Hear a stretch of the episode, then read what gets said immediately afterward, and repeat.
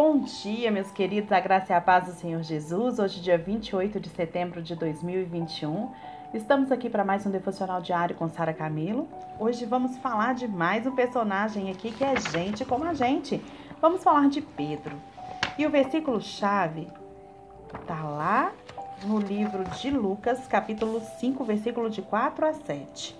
E diz assim: Tendo acabado de falar, disse a Simão: Vá para onde as águas são mais fundas, e a todos, lancem as redes para a pesca. Simão respondeu: Mestre, esforçamo-nos a noite inteira e não pegamos nada. Mas porque és tu que estás dizendo isto, vou lançar as redes. E quando fizeram, pegaram tal quantidade de peixes que as redes começaram a se rasgar.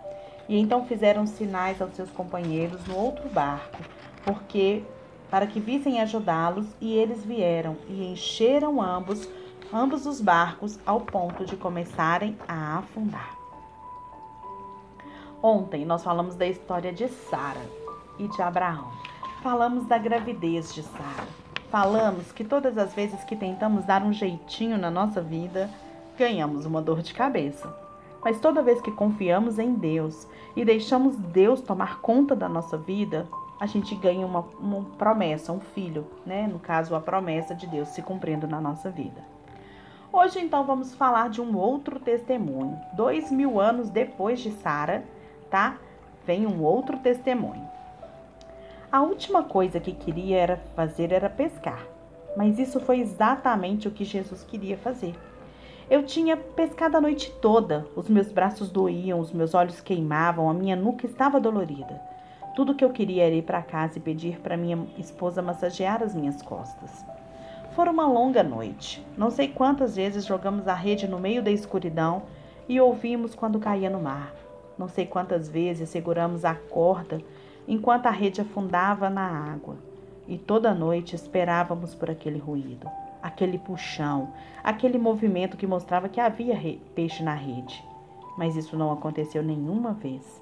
E quando raiou o dia, eu só queria ir para casa.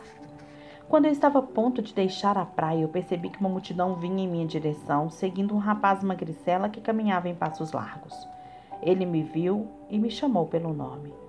Dia, Dia Jesus, respondi. Apesar de estar centenas de metros, consegui ver o seu barco, o seu branco sorriso. Quanta gente, hein? Ele gritou apontando a massa atrás dele. Concordei e sentei-me para olhar. Ele parou perto da água e começou a falar. E, embora não ouvisse muito, conseguia ver bastante. Podia ver que cada vez que chegavam mais pessoas, que cada vez chegavam mais pessoas. Com todo o aperto, é incrível que Jesus não tenha sido empurrado para a água. Ele já estava com água pelos joelhos quando olhou para mim. Não precisei pensar duas vezes. Ele subiu em meu barco e juntou com João e, junto com João, o segui. Nós nos afastamos um pouco e eu encostei na proa e Jesus começou a ensinar. Parecia que metade de Israel estava na praia. Os homens tinham parado de trabalhar, as mulheres tinham parado seus afazeres domésticos. Eu até reconheci alguns sacerdotes. Como todos, eles ouviam. Eles quase não se mexiam mas seus olhos dançavam como se estivessem de alguma forma vendo o que poderia ser. Quando Jesus terminou, ele se virou para mim. Fiquei de pé e comecei a puxar a âncora quando ele falou: Vamos para o fundo. Pedro, vamos pescar. Eu gemi. Olhei para João. Estávamos pensando a mesma coisa. Enquanto quisesse usar o barco como plataforma, tudo bem. Mas usá-lo como barco de pesca, esse era o nosso território. Eu ia dizer a esse carpinteiro mestre: Você fica com a pregação que eu fico com a pesca. Mas eu fui muito mais polido e disse: Trabalhamos a noite toda e nada pescamos. Ele apenas me olhou. Olhei para João e estava esperando um sinal. Gostaria de dizer que fiz aquilo por amor. Gostaria de poder dizer que fiz por devoção, mas eu não posso. Tudo o que posso dizer é que há um momento para questionar e outro para ouvir. E assim como um grunhido e uma oração, nós partimos. A cada batida do remo eu murmurava. A cada remada eu resmungava. De jeito nenhum, de jeito nenhum, impossível. Posso não saber muito, mas pescar eu sei. E vamos acabar voltando com as redes molhadas. O barulho na praia ficava cada vez mais distante e logo o único som era das ondas contra o casco. Finalmente, paramos e jogamos a âncora, e eu peguei a rede pesada, levantei-a o mais que pude e comecei a jogá-la. E quando vi Jesus pelo canto do meu olho, sua expressão fez com que eu parasse no meio do movimento. Ele estava debruçado no canto do barco, olhando para a água, onde eu iria jogar a rede. E imaginei, imagine, ele estava sorrindo. Um sorriso de criança deixava suas bochechas vermelhas e os seus olhos com meias luas. O tipo de sorriso que vemos quando uma criança dá, dá um presente a um amigo e fica olhando enquanto o outro des, desembrulha. Ele percebeu que eu estava olhando para ele e tentou esconder o sorriso, mas ele persistia e foi abrindo a boca até aparecer os dentes. E havia me dado um presente e não podia se conter enquanto eu abria. Nossa, ele vai se desapontar, pensei enquanto eu jogava a rede. Ela voou longe, espalhando-se pelo céu azul e flutuando até cair na água. Depois afundou. Enrolei a corda ao redor da mão e sentei-me esperando. Mas não foi preciso. A corda se esticou e quase me puxou para fora. Eu coloquei o meu pé contra a, a murada e gritei para que me ajudassem. João e Jesus correram para perto de mim. Tiramos a rede pouco antes de começar a rasgar. Nunca tinha visto tanto peixe. Era como jogar um saco de pedra no barco. A água começou a entrar. A água começou a entrar. João gritou para que o outro barco nos ajudasse. Foi uma cena e tanto. Quatro pe pescadores em dois barcos com peixes até os joelhos e um carpinteiro sentado em nossa proa divertindo-se com o pandemônio.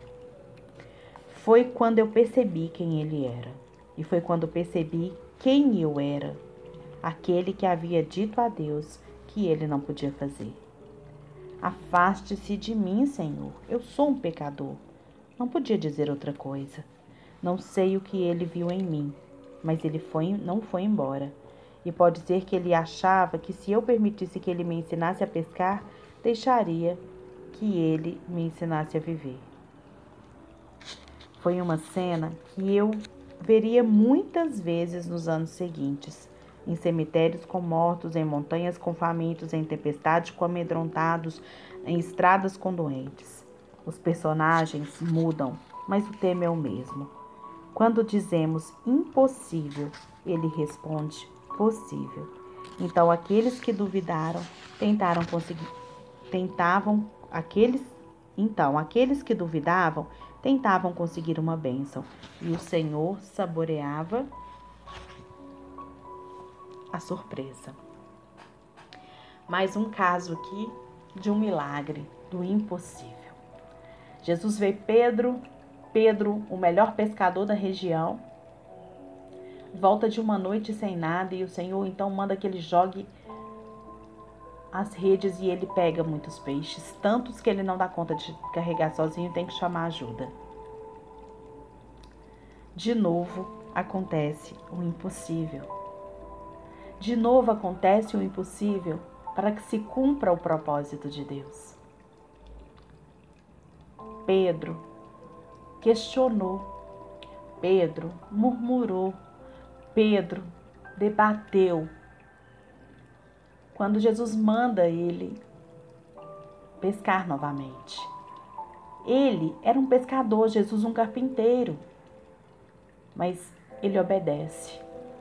Pedro não sabe por que, que ele obedece, mas ele obedece. E quando ele obedece ao Senhor ali, a bênção chega na vida de Pedro. Porque a obediência é melhor do que o sacrifício. É muito melhor a gente obedecer a Deus do que a gente oferecer sacrifícios. É muito melhor você estar na, pleno na presença do Senhor do que oferecer sacrifícios.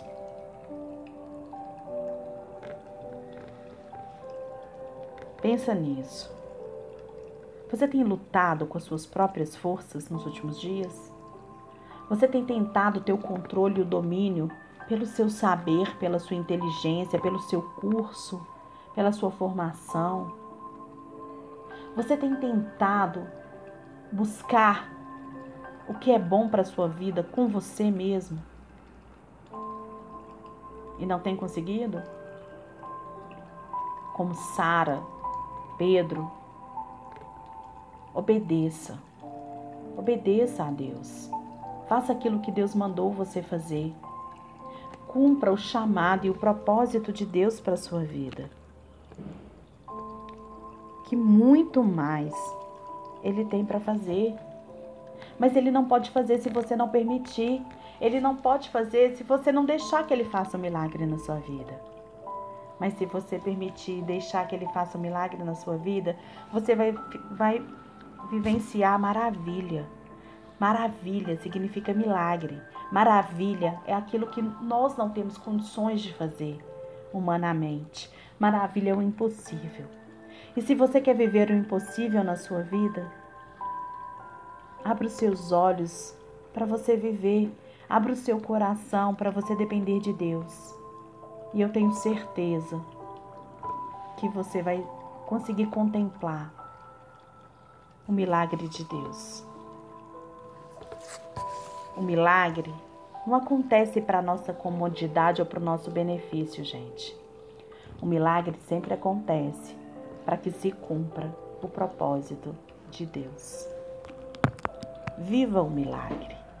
Viva o milagre nesse dia. Viva o milagre em todo o tempo. Jesus te ama.